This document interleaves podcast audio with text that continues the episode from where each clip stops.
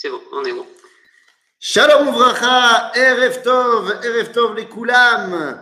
Et voilà, on se retrouve après, euh, cette euh, interruption de Pessah et on se retrouve pour notre étude hebdomadaire.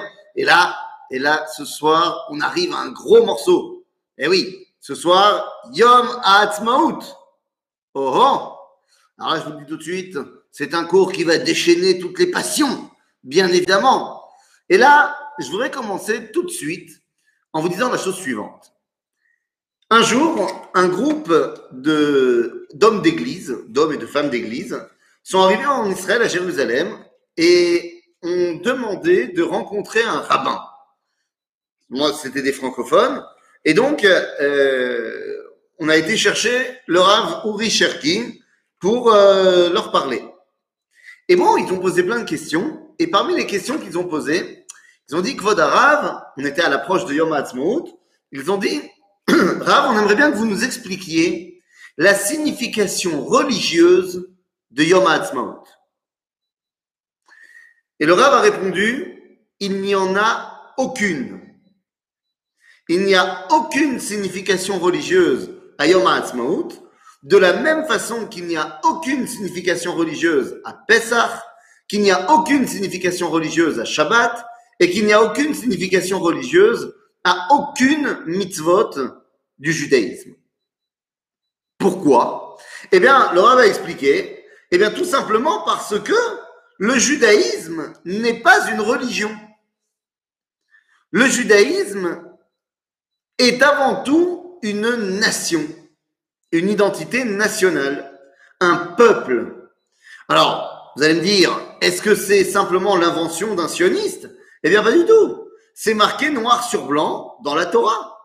Lorsque Dieu s'adresse à Abraham pour la première fois, eh bien, il lui dit, je ferai de toi un grand peuple. Vesra legoy gadol. Je ferai de toi un grand peuple et non pas une grande religion. Et pourquoi pas? Pourquoi est-ce qu'il ne ferait pas de nous une grande religion? Mara Eh bien, il n'y a aucun problème. Mais la religion et la notion de peuple ne parlent pas du tout de la même chose. Religion vient du terme latin religius, relié. En d'autres termes, dans une religion, celui qui, par la pratique de certains dogmes, de certaines actions, va se relier à la communauté, alors fait partie de cette communauté. Prenons un exemple très simple. Dans l'islam, il y a les cinq piliers fondamentaux de l'islam. Celui qui ne veut pas s'y soustraire, eh bien, n'est pas musulman. Celui qui rejette les dogmes fondamentaux de l'Église n'est pas chrétien. Alors que vous le savez très bien, un juif, même s'il rejetterait toutes les 613 mitzvot, eh bien, il n'en reste pas moins un juif à 100%.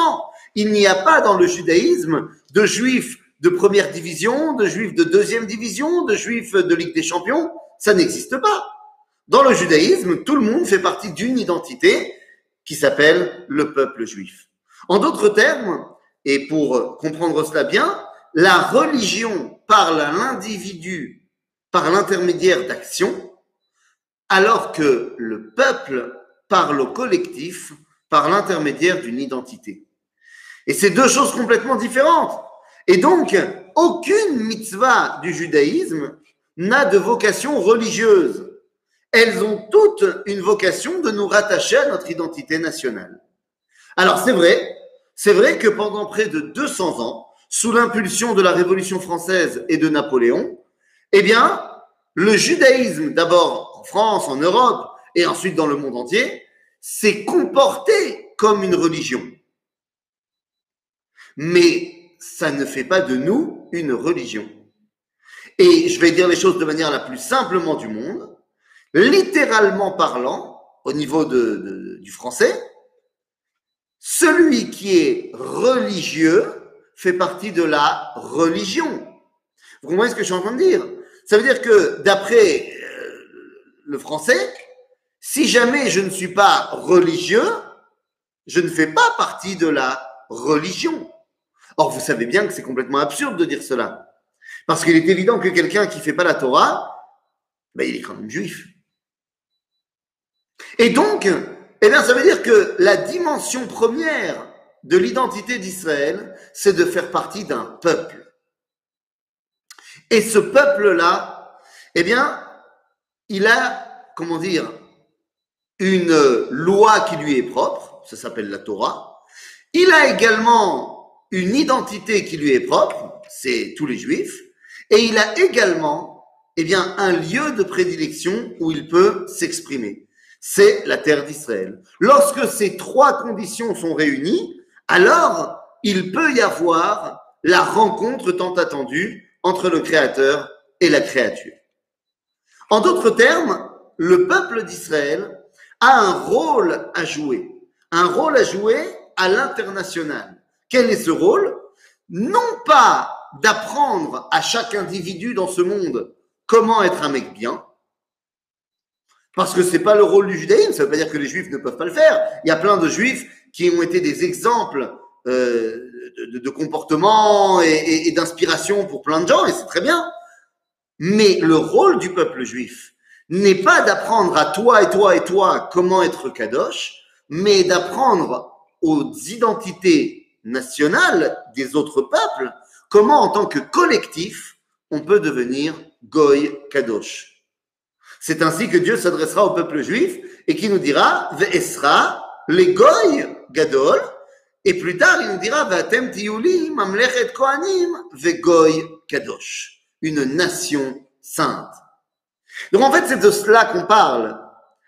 Être capable de dévoiler ben, notre identité nationale. Le problème, c'est que il y a une chose récurrente qui nous empêche d'être nous-mêmes, c'est ce qu'on appelle l'exil.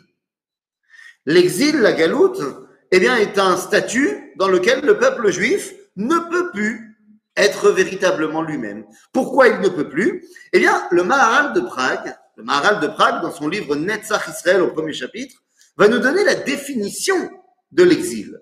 C'est important d'avoir une définition d'une réalité aussi, aussi forte. Eh bien, le Maharal nous dit, l'exil, c'est trois choses. L'exil, c'est lorsque, un, le peuple juif n'est pas en Israël, deux, lorsqu'il est dispersé aux quatre coins du monde, et trois, lorsqu'il est soumis à la volonté des nations. Voilà la définition de l'exil.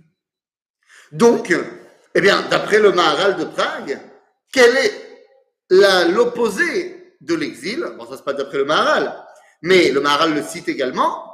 L'opposé de l'exil, c'est bel et bien ce qu'on appelle la Géoula. Or, la Géoula, si on s'en réfère donc à cette définition du Maharal, eh bien, c'est lorsqu'on est en Israël, réuni et indépendant. En d'autres termes, Rabotai, eh bien, à quoi correspond Yom HaAtzmaut? Eh bien, Yom HaAtzmaut correspond tout simplement, ni plus ni moins, qu'au passage de l'exil à la Géoula. Oui, je le dis très rapidement, mais en fait, c'est quelque chose d'incroyable. Yom HaAtzmaut, c'est le moment où, un, le peuple juif revient en Israël. Ben oui, on n'a pas été en Ouganda finalement. Baruch Hashem, on s'est retrouvé en Israël et non pas en Ouganda, même si euh, on aurait pu, euh, je sais pas, inventer des beaux safaris à côté du lac Victoria, mais, mais non, non, non, non. On est en Israël et, on ira autour du Kinneret et pas autour du lac Victoria. Donc, on est retourné en Israël. D'autre part, c'est tout le peuple juif qui est retourné en Israël. Vous allez me dire, mais attends, là, tu es en train de faire un cours pour les États-Unis. Euh, non, tout le peuple juif n'est pas encore en Israël. À ceci, je répondrai la chose suivante. Je répondrai que, bah, tout d'abord, on est presque, presque, presque, aujourd'hui en 2021, on est à 49% du judaïsme mondial en Israël. C'est-à-dire qu'on est au toto la majorité du peuple juif en Israël qui peut donc euh, euh bah, s'appeler, comme dit dans la halacha, Rubo Kekulo. La majorité fait force de loi sur le tout. Maintenant, quand je vous dis qu'on y est très très proche, euh, il y a deux facteurs qui font augmenter ce nombre. Un qui est très positif et un qui est terriblement négatif. Le positif, c'est évidemment l'ALIA, mais le facteur négatif, qu'on connaît tous très bien malheureusement, c'est l'assimilation. D'année en année, on perd plus de juifs qu'on en gagne. Il y a plus de gens qui s'assimilent que de naissances dans le peuple juif. Et donc, ça veut, et l'assimilation, elle est grandissante en dehors d'Israël, beaucoup plus qu'en Israël. Et donc, il se trouve que le nombre de juifs en, dehors d'Israël baisse et le nombre de juifs en Israël monte.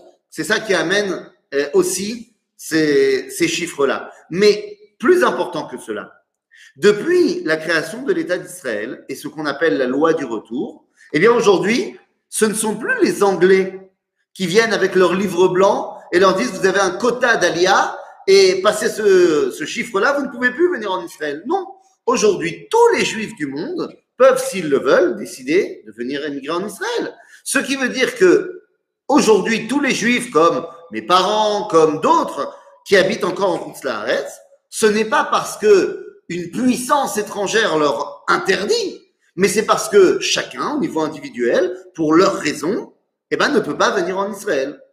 Peut-être pour des problèmes de parnassa, pour des problèmes de travail, pour des problèmes familiaux, pour des problèmes médicaux. Enfin, il y a plein de raisons qui peuvent pousser quelqu'un à dire, pour l'instant, je ne peux pas venir en Israël. Mais c'est du domaine du choix personnel, et donc ça ne dépend plus maintenant de la condition du peuple juif. Le peuple juif peut rentrer en Israël. Après, est-ce que monsieur et madame rentrent en Israël? Ça, c'est un autre débat.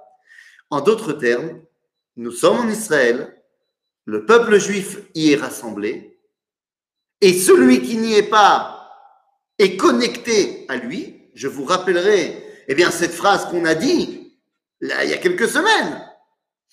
On a terminé le Seder, et qu'est-ce qu'on a dit? Le Shana Abba. C'est-à-dire que cet appel, qui pendant 2000 ans était un appel d'espoir, aujourd'hui est en fait un plan de travail. Alors peut-être que ce ne sera pas l'an prochain, mais ce sera dans deux ans, ainsi de suite, mais c'est quelque chose qui est beaucoup plus réalisable qu'à l'époque, évidemment. Et la dernière dimension, eh bien évidemment, Yom HaAtzmaut représente l'indépendance.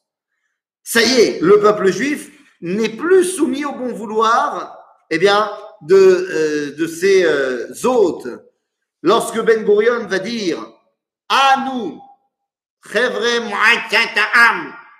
comme ça qu'il disait, nous les représentants du peuple,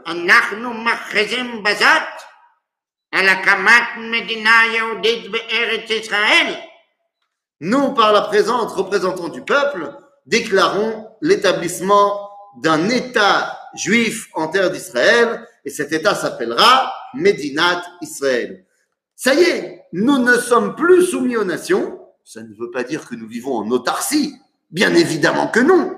Être indépendant au niveau de la halakha, eh bien, a une définition. Comment peut-on décréter qu'une malchoute, qu'une souveraineté est indépendante? Eh bien, nous dira le Rambam dans les lois sur Xela Ve'aveda que une malchoute, c'est lorsqu'on a le monopole de la monnaie et de l'armée. En d'autres termes, si c'est la Banque d'Israël qui imprime le shekel, et si c'est l'État d'Israël qui décide demain, moi, m'envoyer en Milouim, en réserve militaire, eh bien, c'est que c'est un royaume souverain. Le fait que nous ayons des accords commerciaux, politiques, militaires avec plein d'autres pays et les États-Unis en premier lieu, eh bien, n'enlève en rien la dimension d'indépendance. Même le roi David avait des accords avec d'autres pays, le roi Salomon également. Ça n'existe pas, un pays qui vit en autarcie, fermé sur lui-même. En d'autres termes, on peut euh, conclure cette première partie de qu'est-ce que c'est en fait Yom HaAtzmaut Eh bien, c'est tout simplement, alachiquement parlant, le passage de la galoute à la Géoula. Zéou quand on dit Bezrat Hashem, on attend que la Géoula arrive, c'est une erreur. La Géoula est là depuis le 5 Iyar 1948. Depuis le 14 mai 1948, la Géoula est là.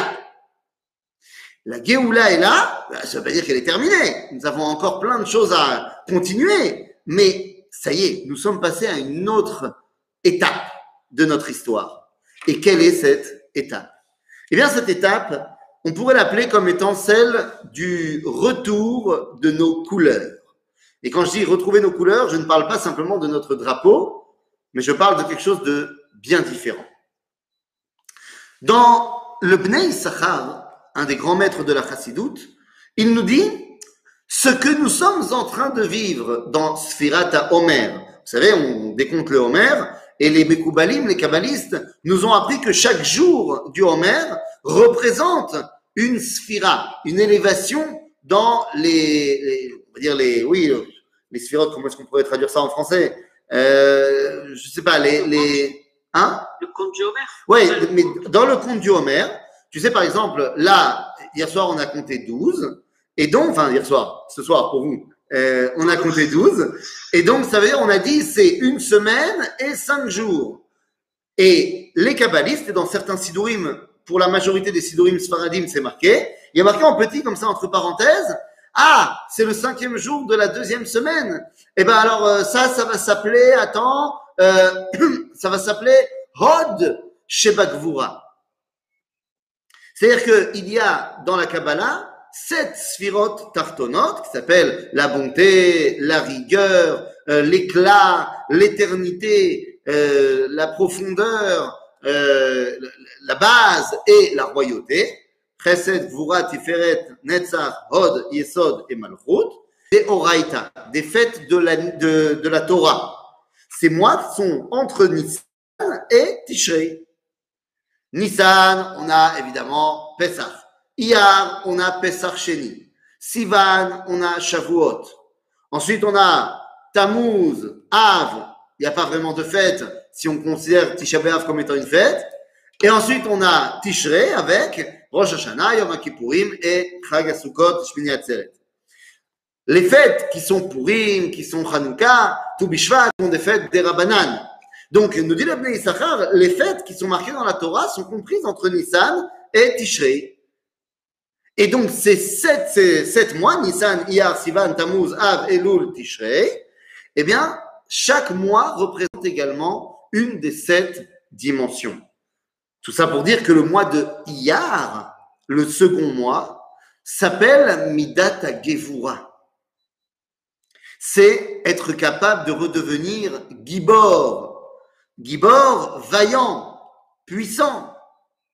Semble-t-il que l'essence de ce mois, eh bien, c'est le mois où le peuple juif retrouve toute sa vaillance, toute sa force. Dans la Torah, la seule fête du mois de Iyar, c'est une fête très particulière. J'ai dit tout à l'heure, c'est Sheni. Et Sheni, c'est une fête très particulière. Pourquoi? Eh bien, parce que c'est une fête qui vient de la Torah, mais qui n'a pas été décrétée par Dieu. C'est-à-dire que Dieu ne nous a pas parlé de Pessar Sheni au départ. Il nous a parlé de Pessar, il nous a parlé de Shavuot, il nous a pas parlé de Pessar Sheni. Qu'est-ce qui se passe dans la Torah? Eh bien, on va nous raconter dans la paracha de Baalotecha que Moshe Rabbeinu vient voir les Israël en leur disant il faut faire Pessah. C'est l'année suivante de la sortie d'Égypte. Et là, il y a un groupe de personnes qui viennent voir Moshe en disant nous sommes impurs. Puisque, alors il y a plein de raisons qui sont données. Est-ce qu'on portait le, cercueil de Yosef ou, ou d'autres raisons, l'homme échané Nous sommes impurs. Et donc, on ne peut pas faire le sacrifice de Pessah, on ne peut pas participer à la fête.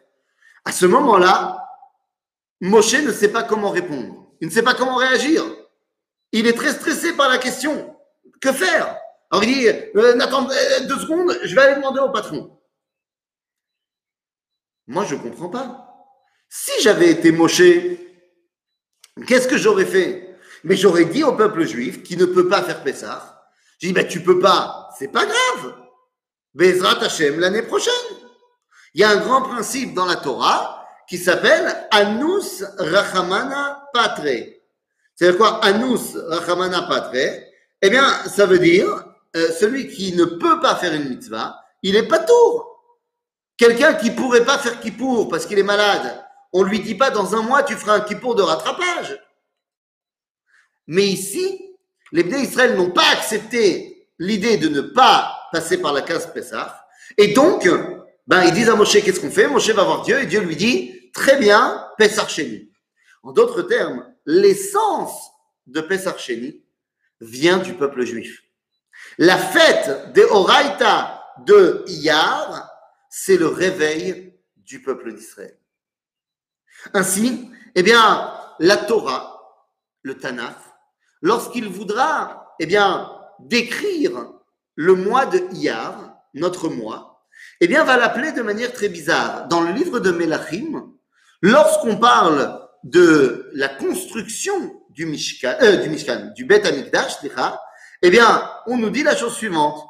ויהי בשמונים שנה וארבע מאות שנה לצאת בני ישראל מארץ מצרים, ça fait 480 ans qu'on est sorti d'Égypte, בשנה הרביעית בחודש זיו, הוא החודש השני למלוך שלמה על ישראל, ויבן בית להשם. Nous dit le Tanakh que Shlomo a commencé la construction du Beth Amikdash le deuxième mois, donc le mois de Iyar, et la Torah l'appelle Chodesh Ziv. Mais qu'est-ce que cela veut dire Ziv? C'est l'appellation du mois de Iyar d'après la tradition juive. Mais qu'est-ce que c'est que cette dimension de Ziv? Eh bien les amis, la notion de Ziv est une notion fondamentale puisqu'il s'agit tout simplement de ce que j'ai appelé tout à l'heure comme étant le fait de retrouver ses couleurs. Comment ça, le fait de retrouver ses couleurs? Eh bien oui, il faut ici comprendre de quoi il s'agit. Ziv, c'est l'éclat qu'on a dans le visage. Ziv panim. Il y a, semble-t-il, une différence, et ça, toute personne qui travaille euh, à la Chevra Kadisha pourra l'expliquer. Et on a énormément de témoignages là-dessus que le visage d'un mort, même, je ne te parle pas d'un mort depuis euh, des semaines, juste après la mort, il se passe autre chose. Il y a, y a un film de Disney, il y a un film de Disney qui est euh, une apologie à la Avodazara, qui est ben, le film le plus Avodazara qu'on ait trouvé euh, ces derniers temps, et qui s'appelle Hercule. Hercule de Disney. Ah bah oui, c'est la mythologie grecque euh, dans toute sa splendeur. Maintenant, il y a un truc qui est très très bien fait dans euh, le film, le dessin animé. C'est quoi? Eh bien, ils veulent représenter quelle est la différence entre un être humain et un dieu de l'Olympe. Eh bien, comment ils ont représenté ça? Ils ont représenté ça parce que les, les dieux de l'Olympe, ils ont entouré d'une aura qui les fait briller. Et quand Hercule, il est pas un dieu de l'Olympe, eh ben il, est fade comme ça. Mais quand il devient à la fin du film euh, olympien, alors il retrouve cet éclat. Et eh bien en fait, ça n'a rien à voir avec le dieu de l'Olympe, c'est Ziv Apanim que tout le monde a. Que lorsqu'on est vivant, on a cette dimension-là, cet éclat dans le visage, et lorsqu'on est mort, eh ben on l'a plus. Et il y a aussi Ziv Ashrina. Bidiouk Exactement C'est exactement cela Zivashrina, c'est exactement cet éclat qui sort de la présence divine. Eh bien, nous dit la Torah, le mois de Iyar, Zechodesh Ziv.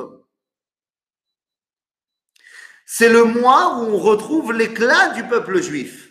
Il y a un, midrash extraordinaire euh, qui se trouve dans un Ephosaya, Ephosaya, attends, je l'ai quelque part, je l'ai quelque part, euh, où est-ce que je l'ai marqué?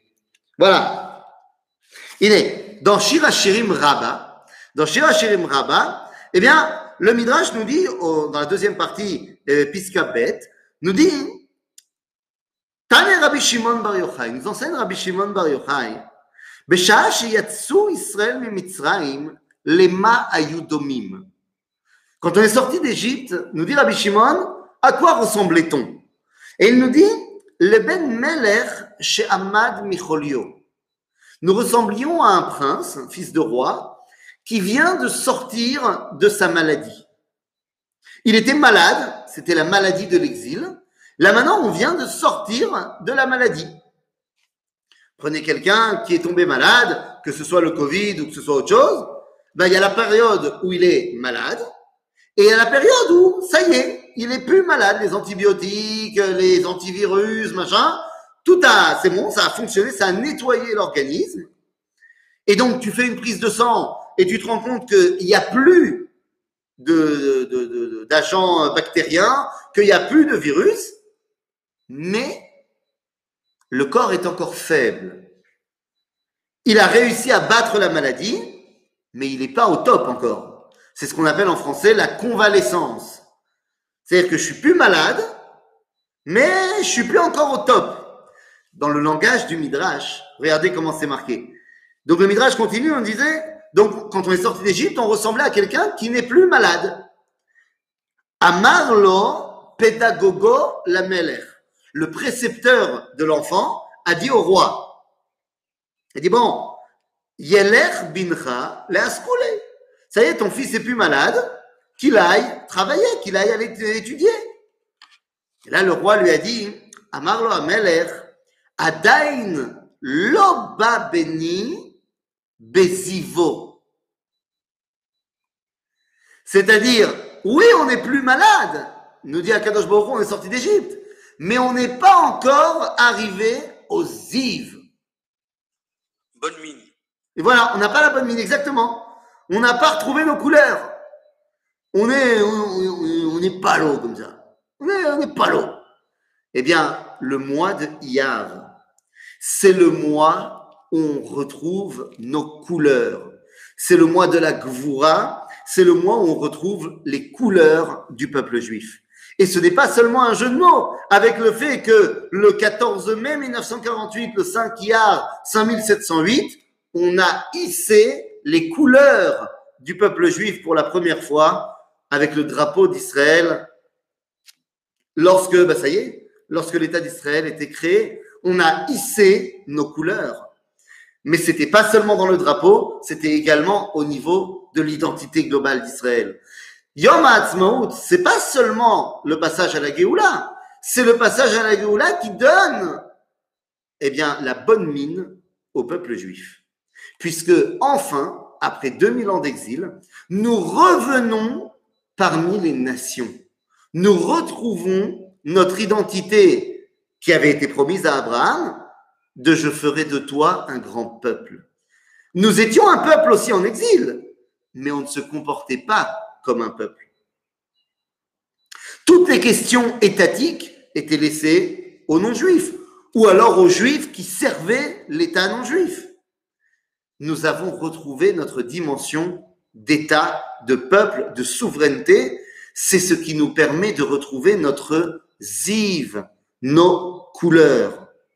Et en fait, c'est ça, Yom HaAtzmaut, le moment où le peuple juif peut enfin recommencer à avoir un message pour l'humanité. On va dire que à partir du moment où l'État d'Israël est créé, chaque juif dans le monde change de statut. Alors évidemment, celui qui habite en Israël, il change de statut, évidemment. Mais même celui qui habite en Chutz La'aretz, celui qui habite à Paris ou celui qui habite à New York, il a changé de statut.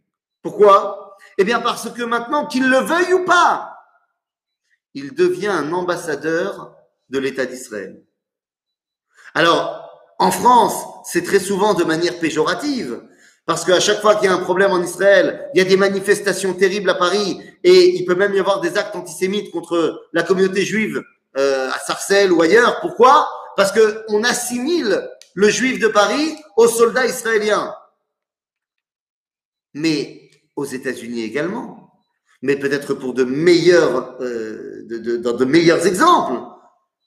Tous les juifs sont considérés, consciemment ou inconsciemment, comme étant quelque part des succursales du Ham Israël qui est retourné en terre d'Israël. Nous ne sommes plus simplement des individus de confession israélite. Nous sommes les ambassadeurs d'Israël auprès des nations. Zéziv shel Am Israël. Et ça, ça s'est passé, eh bien, le 5 Iyar, 5708, le 14 mai 1948. Vous allez me dire, est-ce que c'est un hasard? Ben, Pas du tout. Ce n'est absolument pas un hasard. Comme vous le savez, euh, nous n'avons pas le droit, d'après le Talmud, de faire des calculs sur quand viendra la Géoula. Bon, bon, Hachem, nous maintenant, elle est venue déjà, ça y est, elle est là depuis depuis 60, euh, plus de 70 ans. Mais d'après la halakha, on n'a pas le droit à l'avance de faire des calculs pour dire quand ce sera. Seulement tous les rabbins qui ont rappelé qu'on n'avait pas le droit de le faire, ils l'ont tous fait. Ils l'ont tous fait. Il y en a tous qui se sont trompés, sauf deux. Pourquoi je dis qu'ils se sont trompés? Bah Parce que tout simplement, ils ont donné des dates qui sont déjà passées et on a vu que bah, il s'est rien passé. Mais il y en a deux qui se sont pas plantés. Il y en a un qui a donné l'année de la Géoula et il y en a un qui a donné le jour de la Géoula. C'est qui ces gens-là? Ben, Ce pas des petits rabbins. C'est parmi les plus grands maîtres du judaïsme et particulièrement des secrets de la Torah. Parce que vous imaginez bien que lorsqu'on parle de Géoula, eh, ça va de pair avec Torah Takabala. Eh bien, ces deux rabbins ne sont autres que le Gaon de Vilna et le Harizal. Ah oui, c'est pas des petits joueurs. Le Harizal va nous donner le jour exact de la Géoula. Le, Harizal, je te parle de ça il y a près de 500 ans. Qu'est-ce qu'il a dit? Le Hari n'a pas écrit beaucoup de livres. La majorité des écrits du Harizal ont été retranscrits par son élève Rabbi Chaim Vital. Mais il y a quelques petites choses qui nous proviennent directement du Hari. Parmi ces choses, il y a un petit livre que je vous conseille qui s'appelle Tzadik Yesod Olam. Tzadik Yesod Olam, c'est un commentaire du Harizal de la Megillah de Ruth. Et dans ce commentaire de la Megillah de Ruth, hein, je vois que Sacha est avec un, un, couteau qui fait très peur. Et donc je me dis, est-ce que c'est à cause de ce que je suis en train de raconter? C'est non, il est en train de faire sortir sa famille d'Égypte. Ben, c'est ça. mais, mais, le, mais le Maroc, c'est. Le Maroc, c'est fini le Maroc. Une semaine encore, je suis encore au Maroc. C'est ça. Bekitsour, Bekitsour, le Harizal, dans euh, son commentaire de la Megillah de Ruth, va prendre un verset extraordinaire. Il y a un verset qui nous dit la chose suivante. Alors, le verset dans Ruth dit comme ceci. Lini alayla. Donc on est à la fin de l'histoire où Ruth est dans le champ de Boaz et Boaz lui dit tu peux dormir dans le champ cette nuit. Lini alayla. Ve'aya boker et lorsqu'arrivera le matin, in yigal tov yigal. Si le, membre de ta famille, de la famille de Naomi que je connais, accepte de se marier avec toi, donc va te donner une geoula au niveau individuel, alors, Tov, c'est Tov, Yigal. Veimlo, Yachpot le Gaoler, s'il n'accepte pas de se marier avec toi, Galti Hanochi. Moi, je me marierai avec toi, Chai Hashem, Shirvi Adaboker. J'en fais le serment devant Dieu et tu peux dormir jusqu'au matin ici. Ça, c'est la traduction littérale du verset. Le Rizal nous explique ce verset de manière beaucoup plus profonde. Il nous dit, Linia Laila, reste ici pendant la nuit. La nuit, dans la tradition juive, c'est l'exil. Il dit, Vayaba Boker, lorsqu'arrivera la Géoula, Im Yigal Tov, Yigal. Si la Géoula vient par Tov, c'est-à-dire Torah Vemaasim Tovim, Yigal, la Géoula, elle peut arriver par l'intermédiaire de l'idéal de la Torah. Veimlav, et sinon, si le peuple juif n'a pas décidé de revenir tous à la Torah, Gealti Hanochi, Dieu il dit, moi j'amènerai la Géoula quand même. J'attendrai pas que tous les juifs ils fassent teshuva pour amener la Géoula. Chai Hashem. J'en fais le serment au nom de Chai et de Hashem Yudke Vavke. Dit le Harizal, Chai Hashem, au niveau de la représentation de la Kabbalah, eh bien, Chai, c'est la dimension de Yesod, et Hashem Yudke Vavke, c'est la dimension de Tiferet. Nous dit le Harizal, il s'agit ici du, euh, de l'allusion la plus évidente de la date de la Géoula, mais je ne peux pas en dire plus. C'est comme ça qu'il écrit. Eh bien, aujourd'hui, on comprend, comme je vous ai dit tout à l'heure, quand on compte le Homer, eh bien, on fait toujours correspondre la journée à une des dimensions des sphirotes. Et j'ai dit, la première sphira, c'est Chesed, Gvura, Tiferet, Netzach, Hod, Yesod, Malchut. Nous dit le Harizal, Bayesod, Sheba Tiferet, c'est le jour de la Géoula.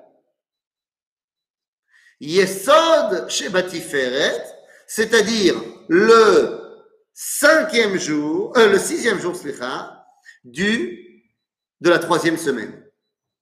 Eh bien, le sixième jour de la troisième semaine, c'est le 5 Iyar, le jour où a été proclamée l'indépendance de l'État d'Israël. Nous dit cela le Harizal, 500 ans avant les événements. Bon, alors il a dit le 5 Iyar, mais est-ce qu'il a est-ce que quelqu'un nous aurait expliqué que ça allait être BMT en 1948 Eh bien, la réponse est oui.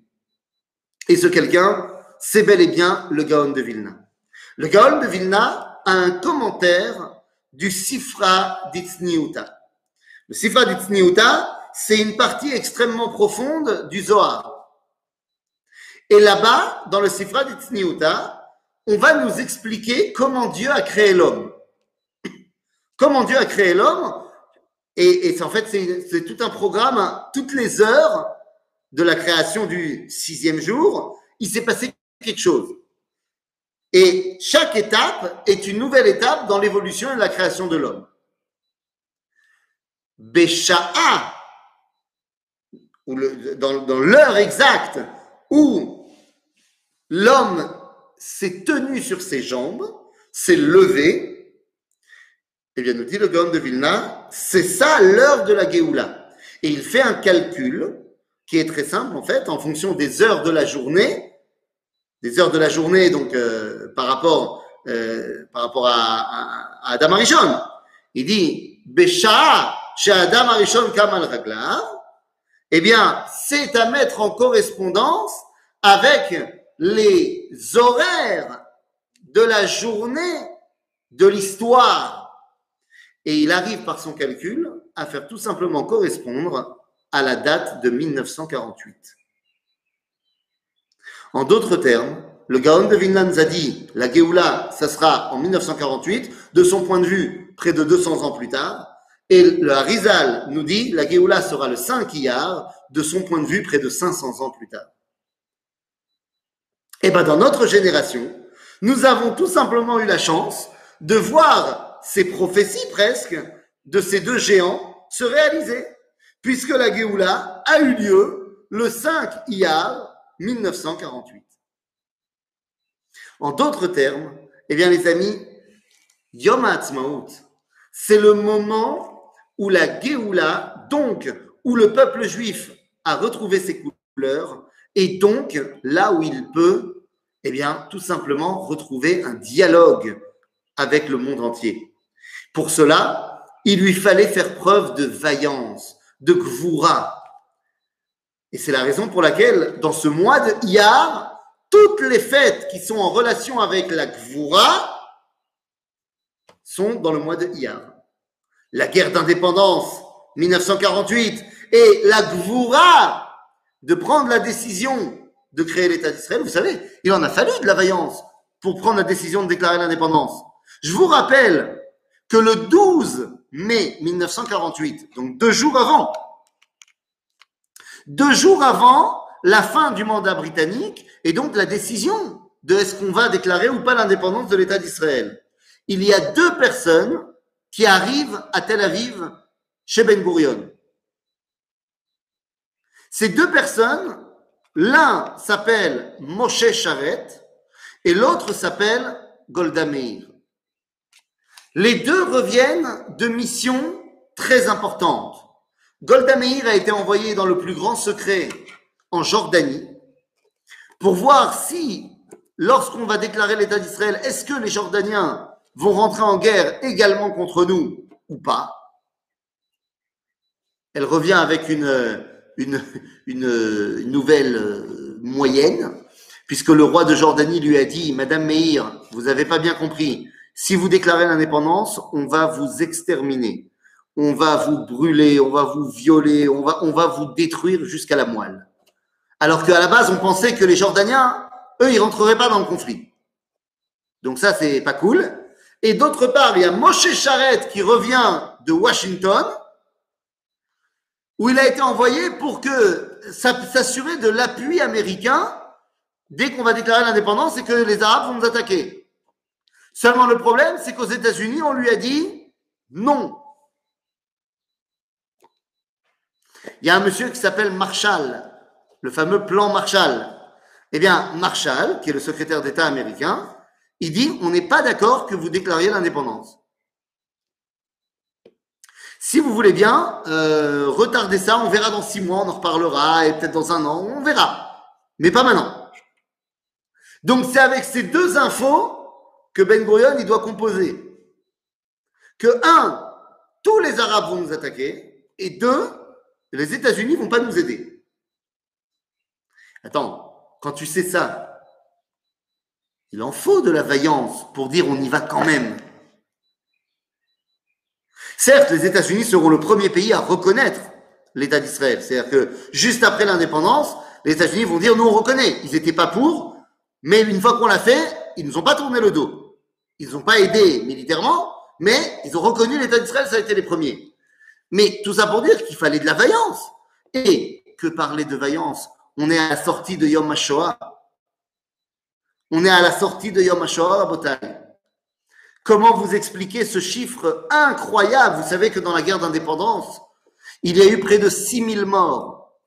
6000 morts, c'est énorme. Hein. C'est énorme. Je ne pense pas que vous vous rendez compte de quoi on parle?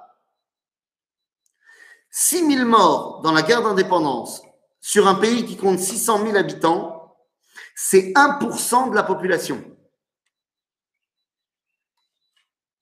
Comprenez-moi bien, c'est comme si aux États-Unis, il y a près de 2 millions de morts. Il y a à peu près 200 millions d'habitants aux États-Unis 300 millions, je crois. 300 millions maintenant?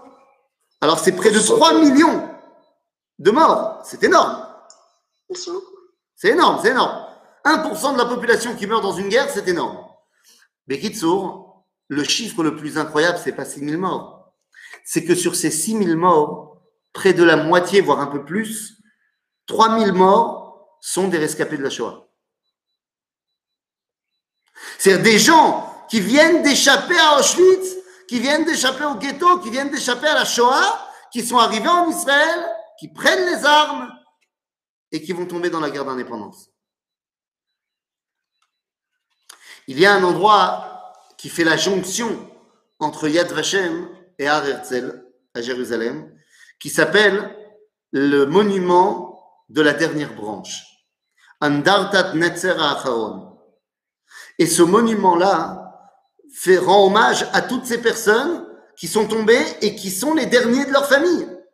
Toute leur famille a été décimée dans la Shoah. Ils sont les derniers représentants. Ils n'ont pas eu le temps de faire une nouvelle famille. Mais tous ces gens Pardon? Ça fait de la peine. C'est terrible. C'est terrible. Et pourtant, quand on interroge les rescapés de la Shoah qui se sont battus dans la guerre d'indépendance, qui sont encore en vie, quand on les interroge sur la question, ils disent tous la même chose. Ils disent, mais attendez, mais vous êtes fous On était tous prêts à mourir, mais on était tellement heureux que si on doit mourir, au moins, ça sera pour quelque chose. Justement, c'est ce qu'il avait dit, Ben Gurion. Il avait dit s'ils sont pas capables de mourir pour leur pays, ils pourront pas avoir la ténacité pour résister dans ce pays-là. Mais tout à fait. C'est ça qu'il disait. Mais, mais ça, c'est vrai aussi. Pendant la guerre d'indépendance. Mais tu as raison, tout à fait. Mais, mais ça, on va dire que c'est vrai aussi pour quelqu'un qui n'est pas un rescapé de la Shoah. Là, les rescapés de la Shoah sont des gens qui ont vu combien de milliers, de milliers, de milliers, de millions de juifs mourir pour rien? Tous ces rescapés qui ont pris les armes ont dit, mais attends, là, si on meurt, on l'a choisi. Et on a choisi de se battre pour notre identité, pour notre pays, pour être libre. C'est tellement plus fort de mourir pour ça que de mourir dans le ghetto. Et donc, si vous voulez, il fallait faire preuve d'une vaillance incroyable. d'une gvoura extraordinaire. Quand tu sors de la Shoah, que tu ne, pour la, pour, pour- personne n'a appris euh, à- faire la guerre, personne n'est militaire là-bas. Mais d'arriver en Israël, pour la plupart ils parlent pas hébreu, mais ils prennent les armes et c'est grâce à eux qu'on est là. Quel courage, quel gvoura. Et donc, dans ce mois de la gvoura, eh bien, c'est pas seulement la guerre d'indépendance. Beaucoup plus tard, 19 ans plus tard, Yom Yerushalayim, le jour de la libération de Jérusalem en 1967, ça sera également dans le mois de Iyar, le 28 Iyar. Et bien avant cela, la guerre de Bar Korva et l'Akba Omer, qui symbolise la victoire, l'une des grandes victoires des soldats de Bar Korva sur les Romains, ben c'était également en Iyar. Iyar, c'est le mois de la Gvoura, c'est le mois de la Géoula, c'est le mois où Am Israël a retrouvé ses couleurs. Eh bien, c'est cela qu'on fête à Yom HaAtzmaut. La Géoula, le moment où on a pour la première fois levé le drapeau bleu et blanc, eh bien, c'est le moment où on a retrouvé nos couleurs. Mais quelle est cette couleur? Ben, J'ai dit, c'est bleu et blanc. Vous savez, quand il a, fallu décider d'un drapeau, hein, nous on n'y réfléchit pas, mais il a fallu décider de quel va être le drapeau de l'État d'Israël. Hein, Donc il y a un brainstorming qui se met en place. Qu'est-ce qu'on prend comme drapeau? Alors depuis déjà pas mal d'années, le drapeau blanc avec une étoile bleue de David, c'était le drapeau du mouvement sioniste. D'ailleurs, complètement différent du premier drapeau que Herzl avait dessiné dans son bouquin. Dans son bouquin, dans Altneuland, Herzl dessine un autre drapeau, qui est en fait un drapeau noir avec sept étoiles dorées. Parce qu'il ne faut pas oublier que Herzl est le fils du dirigeant des francs-maçons de Budapest. Et c'est le drapeau des francs-maçons en fait. Mais euh, comme il a été rejeté des francs-maçons de Budapest parce qu'il posait trop de questions, Herzl, il fait une croix dessus finalement et il dit non, non, non, on va trouver un autre drapeau. Et quel va être le drapeau? Alors au début, c'est devenu le drapeau blanc à étoile bleue. Et finalement, le congressionniste va adopter pour le drapeau blanc avec deux bandes bleues et un Magen David bleu au milieu. Avec lama. Pourquoi c'est ça le drapeau d'Israël? Bien, d'abord, il a fallu choisir un symbole. Finalement, le Magen David s'est imposé. Vous savez pourquoi? Bien parce que depuis près de 500 ans, le Magen David s'est imposé comme symbole juif. Point. Avant cela, c'était la menorah, mais depuis près de 500 ans, c'est le Magen David qui s'est imposé partout. Le Magen David, c'est d'où ça vient?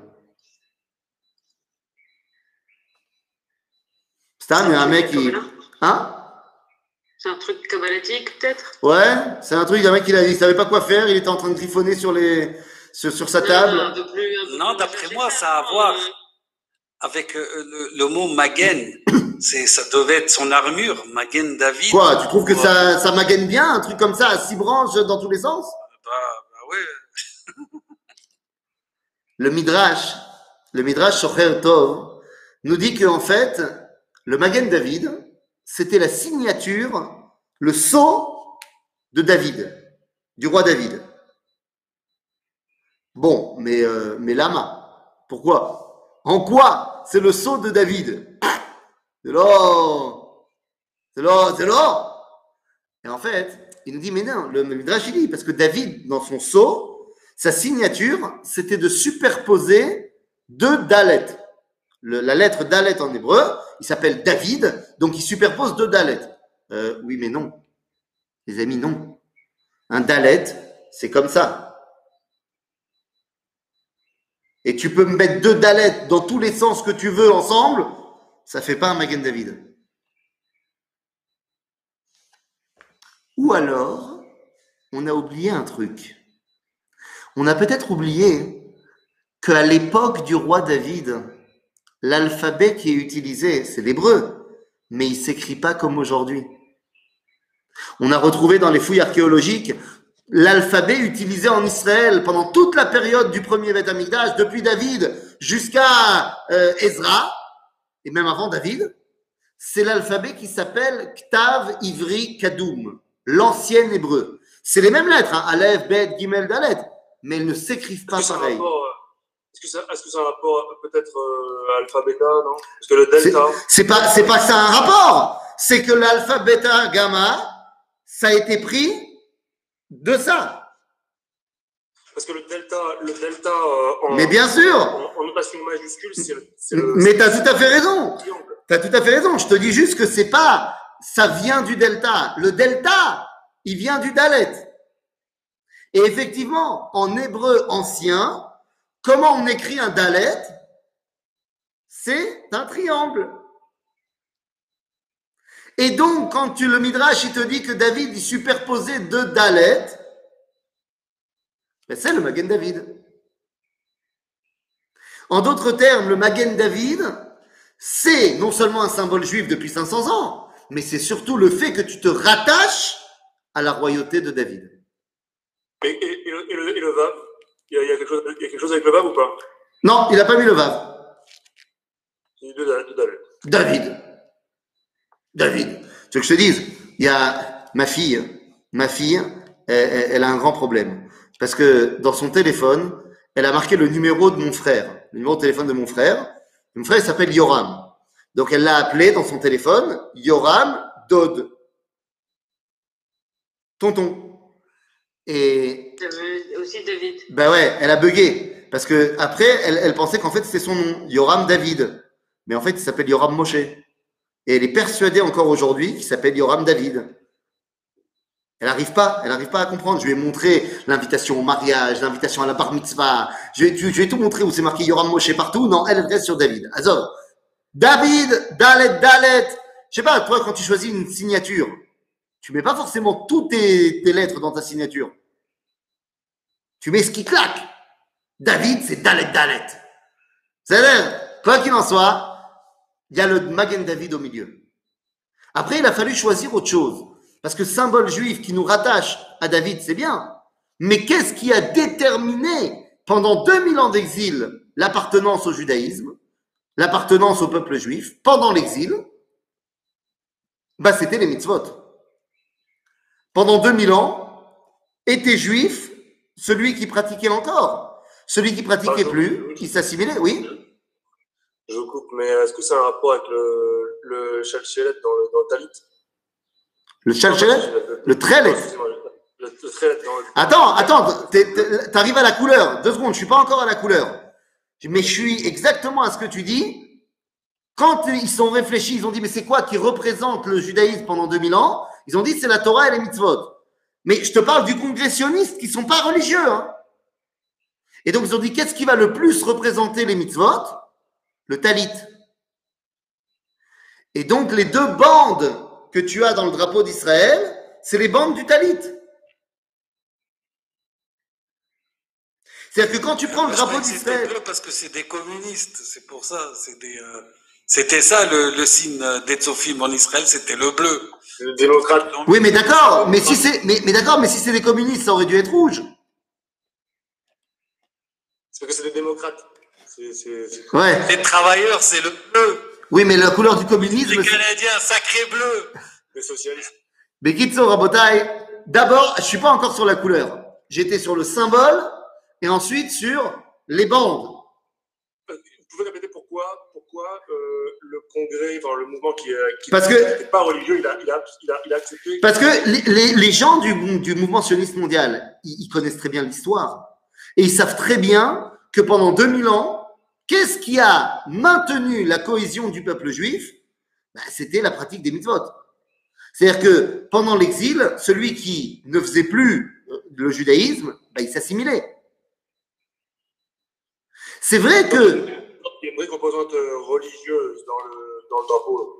Ben oui, bien sûr. Alors eux, ils vont pas te dire que c'est religieux, ils vont te dire que c'est culturel. Eux, ils vont te dire que euh, un talit c'est un objet qui représente. D'accord, mais nous on sait ce que c'est le talit. Il y a marqué dans la Torah, Usrartem et kol mitzvot Hashem. Les tzitzit, c'est le fait pour te rappeler toutes les mitzvot. Le talit, c'est ce qui englobe toutes les mitzvot. Et donc, une fois qu'on avait le symbole et qu'on avait les bandes, ben, il fallait choisir une couleur. Alors, est-ce que c'est le Parti démocrate? Est-ce que c'est Sacre Bleu? Est-ce que c'est. Eh bien, pas du tout. La couleur, le bleu azur, le trelet, évidemment, toi, tout de suite, tu dis, bah, attends, talit, trelet, et tout ça, c'est normal. Mais il y a également ça marqué dans la Mishnah. La Mishnah nous dit que trelet, le trelet du, du tzitzit, domé la yam. Ça ressemble à la mer. La mer, Ah il n'y a, pas aussi- quelque chose avec le légiatan, pas le mais il un, c'est un poisson particulier. le chilazone, le chilazone, tout à fait. Ouais, Oui, Le voilà, chilazone, quand on parle. on exactement, parle le chilazone. Alors, c'est pas un escargot en Bretagne. Le chilazone, semble-t-il, semble-t-il, le chilazone, on a retrouvé le chilazone euh, officiel. C'est ce qu'on appelle en hébreu argamon kekotzim. Ça a un nom extrêmement scientifique. Il a du sang bleu. Alors, c'est pas du sang bleu. En fait, c'est un coquillage que quand tu euh, sors le- l'animal de sa coquille et que tu l'écrabouilles, ça fait un espèce de violet comme ça tout moche. Mais quand tu le laisses sécher au soleil, ça devient très laid. Ok? Euh, Donc aujourd'hui, toutes les personnes qui mettent le tzitzit très laid, eh ben c'est cette couleur-là euh, qu'ils utilisent. Donc effectivement, mais pourquoi est-ce qu'on nous a demandé dans la Torah de colorer un des fils du tzitzit en trelet Eh bien, tout simplement parce que nous dit la Mishnah, le trelet du tzitzit, voilà, comme tu nous montres ici, tout à fait. Eh bien, le trelet nous fait penser à la mer, la mer nous fait penser au ciel, le ciel nous fait penser à l'Ivnat Sapir, et tout ça nous fait penser au trône céleste. En d'autres termes, le bleu azur, le trelet, est là pour nous rattacher directement à Kadosh Baruch. Vous comprenez un petit peu qu'est-ce que c'est le drapeau d'Israël? C'est le symbole juif qui nous rattache à David, c'est le symbole qui n'oublie pas l'ensemble de la Torah. Et c'est une couleur qui nous rattache à Kadosh Baruch Yom Ha'atzmaut, c'est le moment où on a retrouvé nos couleurs. Et nos couleurs, c'est celle de Ribono Shelolam. Voilà ce qu'on fête cette semaine, euh, enfin la semaine prochaine, Be'ezrat Hashem. Donc, Shabbat Shalom, Ve Chag Sameach, les moi, je pense, moi, Oui. je pense que c'était Eshkoach, Rab. Qu'est-ce que tu dis Qu'est-ce que tu dis ça A Grois Eshkoach, Rab Fischenson. Non, non. Sacha, qu'est-ce que tu disais? Non, je disais, moi, je pensais que Yom Kippur, c'était la fête des falafels, non? Alors, alors, alors j'ai envie de te dire que non, parce que le falafel, c'est libanais. Ouais, c'est vrai aussi. Ça aussi, c'est vrai. ouais. C'est un, c'est un Torah à, à, à, à Paris, euh, de toute mon enfance, euh, Ah ouais. c'est août, on, Ben, c'est plus facile de faire un falafel que de faire un barbecue. Mais euh, non, j'ai appris quelque chose, merci beaucoup. Ben, avec plaisir. Avec plaisir. Ouais, merci beaucoup. Toujours un plaisir Chazak ou Baruch, les amis? A Gitten Shabbos. À Gaten Shabbos. Shabbat shalom. Shabbat Shalom. À la semaine prochaine.